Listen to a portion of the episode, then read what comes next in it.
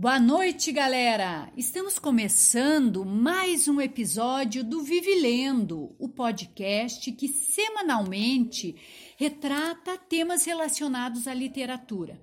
E hoje temos uma, uma convidada muito especial, que é uma jovenzinha que desde muito nova iniciou no universo literário. E ela falará um pouquinho sobre como que ela começou essa sua trajetória leitora. Tudo bom, Mariana? Seja muito bem-vinda.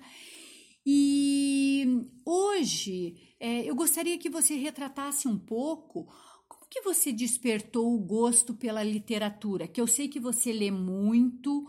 É, então, você podia falar brevemente, né, para o pessoal que está participando, como que você iniciou? Boa noite, pessoal. É, primeiro, eu fico muito feliz por poder participar do Vivi Lendo e contar um pouquinho da minha trajetória.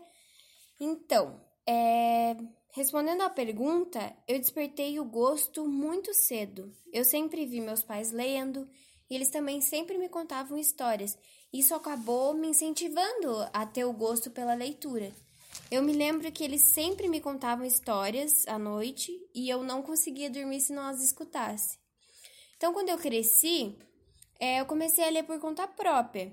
A princípio eu li os contos de fada, me encantei pelos gibis, me apaixonei pelas poesias e hoje posso dizer que amo trilogias. Puxa, Mariana, o seu universo literário é bem diversificado, né? Que bom, bem bacana, uma jovem já com um cabedal, né, de, de leitura, isso é bem legal. Sim, eu gosto muito de ler e eu fico muito feliz por essa minha escolha. Isso. Mariana, é... eu queria que você respondesse, né? Outra pergunta é que hoje em dia tem um, um grande debate, né? Sobre o leitor digital. Eu vi que você chegou, né? Trazendo um leitor digital. E a gente percebe que tem uma divisão, né? Leitores que preferem o livro físico, o cheirinho né, das páginas, e outros leitores que já estão se adaptando a essa nova tecnologia que é o leitor digital. O que, que você tem para dizer a respeito disso? Bom, eu pessoalmente hoje em dia não largo mais o meu leitor digital, porque ele trouxe uma praticidade inigualável.